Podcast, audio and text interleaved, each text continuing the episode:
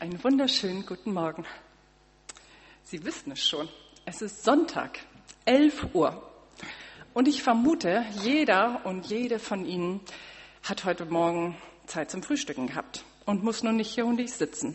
Abgesehen vielleicht von ein paar jüngeren Leuten, die das Zeit besser zum Ausschlafen genutzt haben. Aber ansonsten sitzen hier wohl heute Morgen überwiegend satte Menschen, deren Hunger gestillt ist. Und da haben wir ja auch echt Glück. Wir leben in Deutschland. Wir brauchen uns darum nicht zu sorgen. Anders sieht es da schon mit dem geistlichen Hunger aus. Der ist ja relativ unabhängig vom Wohlstand. Da kann der Reiche genauso hungrig sein wie der Arme. Und kennen Sie diesen Hunger? Und wonach sind Sie denn hungrig? Ich lese den Predigtext. Du lädst mich ein, du deckst mir den Tisch, selbst vor den Augen meiner Feinde. Du salbst mein Haupt mit Öl, um mich zu ehren, und füllst meinen Becher bis zum Überfließen. Ja, Gott deckt uns den Tisch im Angesicht unserer Feinde. Das wissen viele von uns aus Psalm 23. Ich frage mich nur, ob das immer so das ist, was da auf dem Tisch steht, wonach wir hungrig sind. Das ist die Frage, die mich an diesem Morgen beschäftigt hat oder in der Vorbereitung auf diesen Morgen. Denn wonach hungern wir eigentlich? Wenn wir nicht nach Obst und Käse hungern, hungern wir vielleicht nach Wertschätzung nach Liebe, nach Anerkennung, nach Nähe, Gesundheit, Wohlstand und Glück. Naja, diese Liste ist auf alle Fälle unvollständig.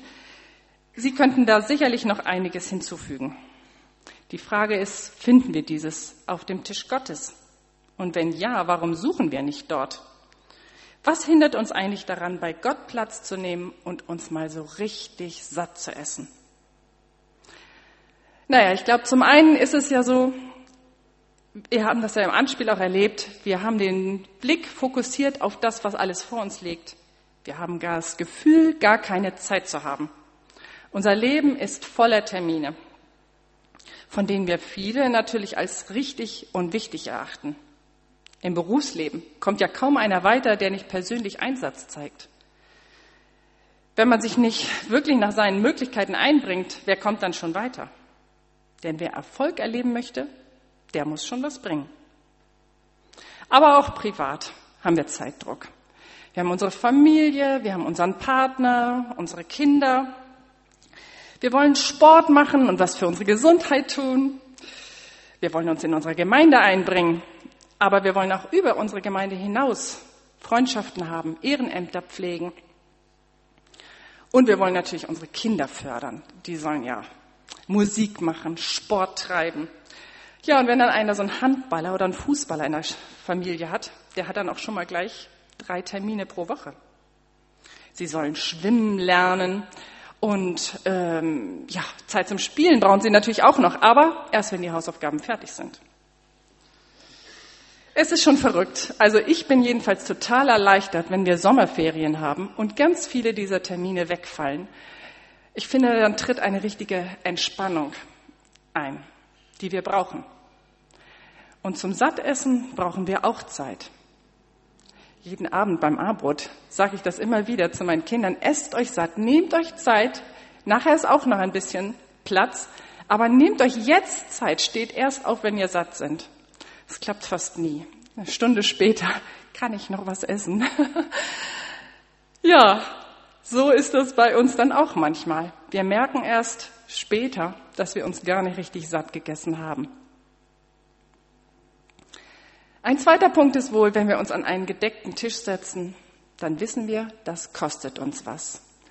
Wir gehen in ein Wirtshaus und bestellen uns schöne Dinge und danach kommt selbstverständlich die Rechnung. Wir sind bei Freunden eingeladen. Natürlich, wir bringen was Kleines mit oder laden sie einfach das nächste Mal zu uns ein. Eigentlich kennen auch das nur unsere Kinder, sich an einen Tisch setzen und sich keine Gedanken machen. Hinsetzen, essen. Muss ich was mitbringen? Muss ich zurück einladen? So denkt kein Kind. Aber wir, irgendwann im Laufe des Erwachsenwerdens, wissen wir, dass Geben zum Nehmen dazugehört. Nun könnte man natürlich sagen, bei Gott ist das anders. Der liebt uns doch ohne Gegenleistung. Zu Gott kommen darf jener, jeder, ohne irgendetwas dafür bringen oder bezahlen zu müssen. Denn Gott liebt uns ja so, wie wir sind. Wir müssen nichts an seinen Tisch mitbringen. Und wenn wir Menschen zum Glauben einladen oder an den Tisch Gottes, um bei diesem Bild aus Psalm 23 zu bleiben, dann sprechen wir doch gerne von der bedingungslosen Liebe Gottes. Er, wird, er will uns beschenken. Jesus sagt, du darfst so kommen, wie du bist. Ich will dich frei machen. Du brauchst nichts mitzubringen. Und das ist auch alles wahr und richtig. Nur wenn wir ein paar Jahre mit Gott unterwegs sind, dann wissen wir auch, dass es uns doch etwas kostet, wenn wir uns an seinen Tisch setzen und uns dort satt essen. Nein, bezahlen müssen wir natürlich immer noch nichts. Und es kostet uns doch etwas. Denn es ist unmöglich, sich der Nähe Gottes auszusetzen, ohne etwas dafür zu geben. Ja, Gott stillt unseren Hunger, unsere Sehnsüchte. Aber er lässt sie uns auch in einem anderen Licht sehen. Denn ein Leben in der Nähe unseres Gottes kostet Veränderung. Und manchmal reicht uns das doch schon, um mit leichter Angst oder Unbehagen zu reagieren. Wir wissen ja gar nicht, wird das Neue besser sein als das Alte? Abschied nehmen oder Veränderung verursacht einfach erstmal gar keine angenehmen Gefühle. Und loslassen ist erst recht keine leichte Angelegenheit. Es kostet nämlich Vertrauen. Und wenn wir uns nicht verändern wollen, dann ist so ein Sicherheitsabstand zu Gott schon ganz hilfreich. Ja, und dann gibt's natürlich auch noch die Möglichkeit, wir sind ganz einfach satt. Da kann mich doch so eine Einladung zum Frühstück gar nicht locken. Wenn ich satt bin, dann will ich doch gar nichts mehr essen. Ja, und nun stellen Sie sich mal vor, Sie wären bei irgendjemandem, den Sie richtig toll finden, also ich hätte mir jetzt da, gut, jetzt ist es der Herr Gauck, aber jetzt, ich stelle mir mal vor, ich wäre bei Richard von Weizsäcker eingeladen. Das, den finde ich irgendwie total toll. Ins Schloss Bellevue. Und zwar, sagen wir mal, zu einem 14-Gänge-Essen. Ausgewählte Köstlichkeiten. Der Koch in Bellevue hat sich genauestens vorher dafür, darüber informiert, was ich oder was Sie, wenn Sie dort eingeladen sind, gerne mögen. Er bereitet es aus den erlesensten Zutaten zu. Er setzt sein ganzes Können ein, um Ihren oder meinen Geschmack zu treffen. Da würden Sie doch auch sagen, das ist ein besonderer Anlass. Da lohnt es sich, sich drauf zu freuen. Ich ziehe mich natürlich entsprechend an, und es meldet sich auch schon so ein kleiner Hunger in meinem Magen. Steht eine kleine Schüssel Gummibärchen. Ich denke, na ja, zwei, drei. Und ich, ich mache mich fertig und nach und nach die Tüte, die Schüssel Gummibärchen, sie ist leer. Jetzt habe ich aber so einen leicht klebrigen Geschmack im Mund. Ich muss, glaube ich, doch noch ein bisschen was Kleines, Salziges essen, sonst äh, fühle ich mich nicht so ganz wohl. Fange ich mal, ach ja, da waren ja noch die Chips von gestern Abend. Trinke ich noch ein bisschen was. Ups, die Tüte ist leer. Ich weiß nicht, ob Sie das kennen von zu Hause, wenn man mit den Dingern anfängt. Es geht einfach erst zu Ende, wenn nichts mehr da ist.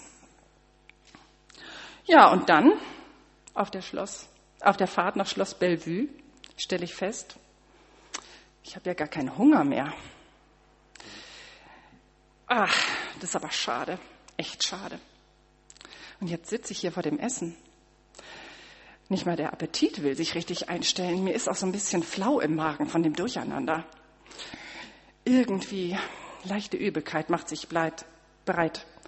Dabei hat der Spitzenkoch es doch tatsächlich geschafft, meine geheimsten Wünsche auf den Teller zu bringen. Naja, aber mal ehrlich, würden Sie das so machen? Doch mit Sicherheit nicht.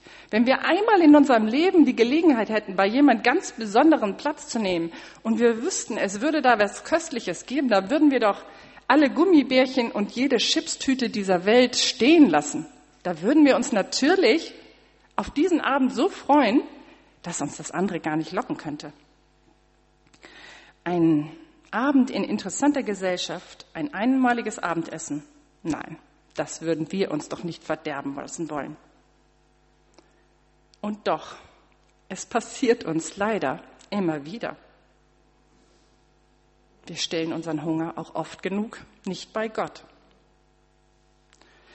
In Jesaja 55, in den ersten beiden Versen, da spricht Gott: Wohl an, alle, die ihr durstig seid, kommt her zum Wasser. Und ihr, die ihr kein Geld habt, kauft und esst.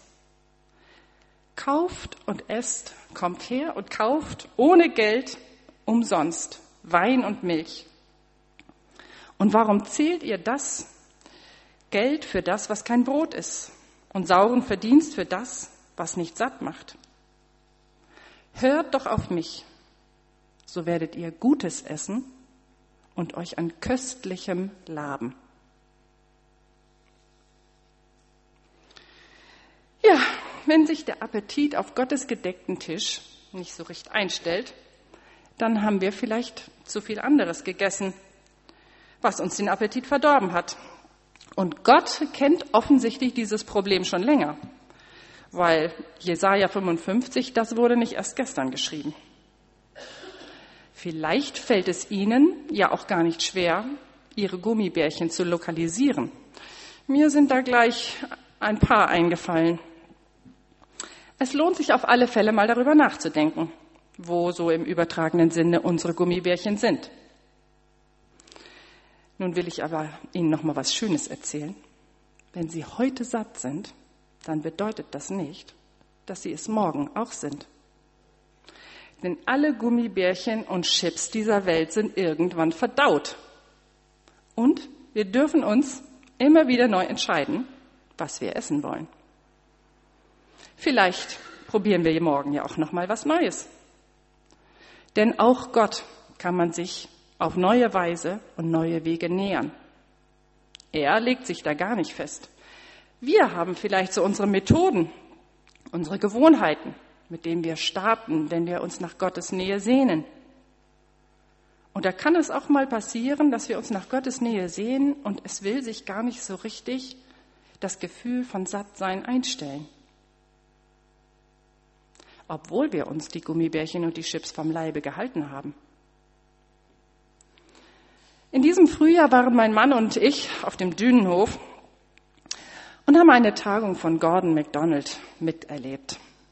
In einem seiner Vorträge ging es darum, dass es, so wie er das so sagte, sieben Wege gibt, auf denen man sich Gott nähern kann. Und dass es oft einen dieser Wege gibt, der jedem Menschen persönlich besonders liegt. Eine Ebene, auf der es uns leicht fällt, Gott zu begegnen. Und diese sieben, die möchte ich Ihnen erstmal kurz vorstellen.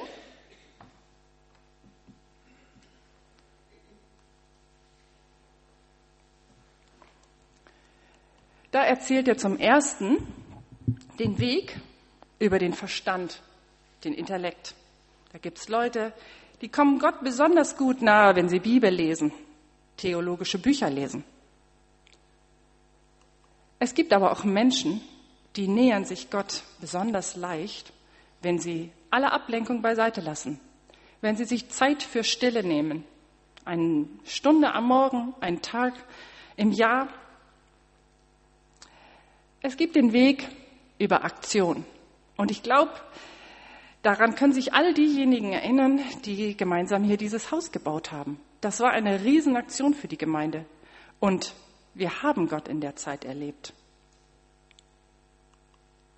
Es gibt den Weg übers Dienen, sich andere in Liebe zuwenden und genau daran Christus erkennen, dass man sich denen zuwendet, die Hilfe und Unterstützung brauchen. Es geht, gibt den Weg über Beziehung, Gemeinschaft.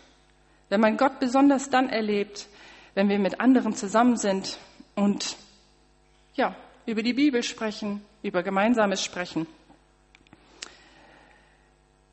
Es gibt den Weg über die Natur, die Schöpfung. Auch das habe ich ganz besonders in diesem Urlaub in den Bergen gemerkt. Wenn man da auf so einem hohen Berg steht und diese riesige, gewaltige Schöpfung um einen herum sieht, da wird einem wieder bewusst, ich klein, Gott groß. Und es gibt den Weg über die Musik und die Kunst. Gerade die Leute, die im Lobpreis richtig aufgehen, die wissen das. Oder wenn man ein Gemälde betrachtet. Auch das gibt's. Meistens sind uns ein oder zwei dieser Wege bekannt, vertraut.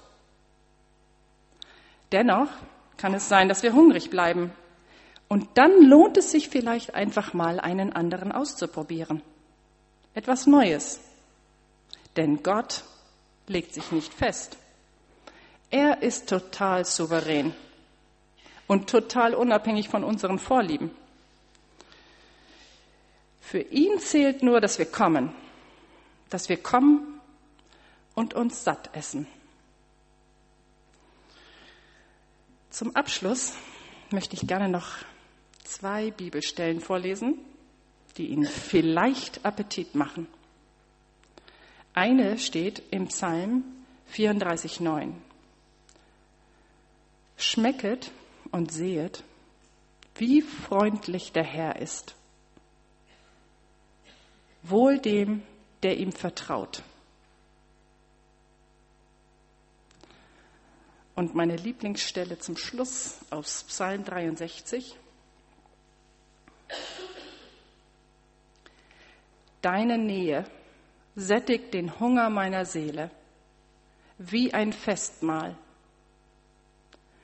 Und mit meinem Mund will ich dich loben. Ja, über meine Lippen kommt großer Jubel. Amen.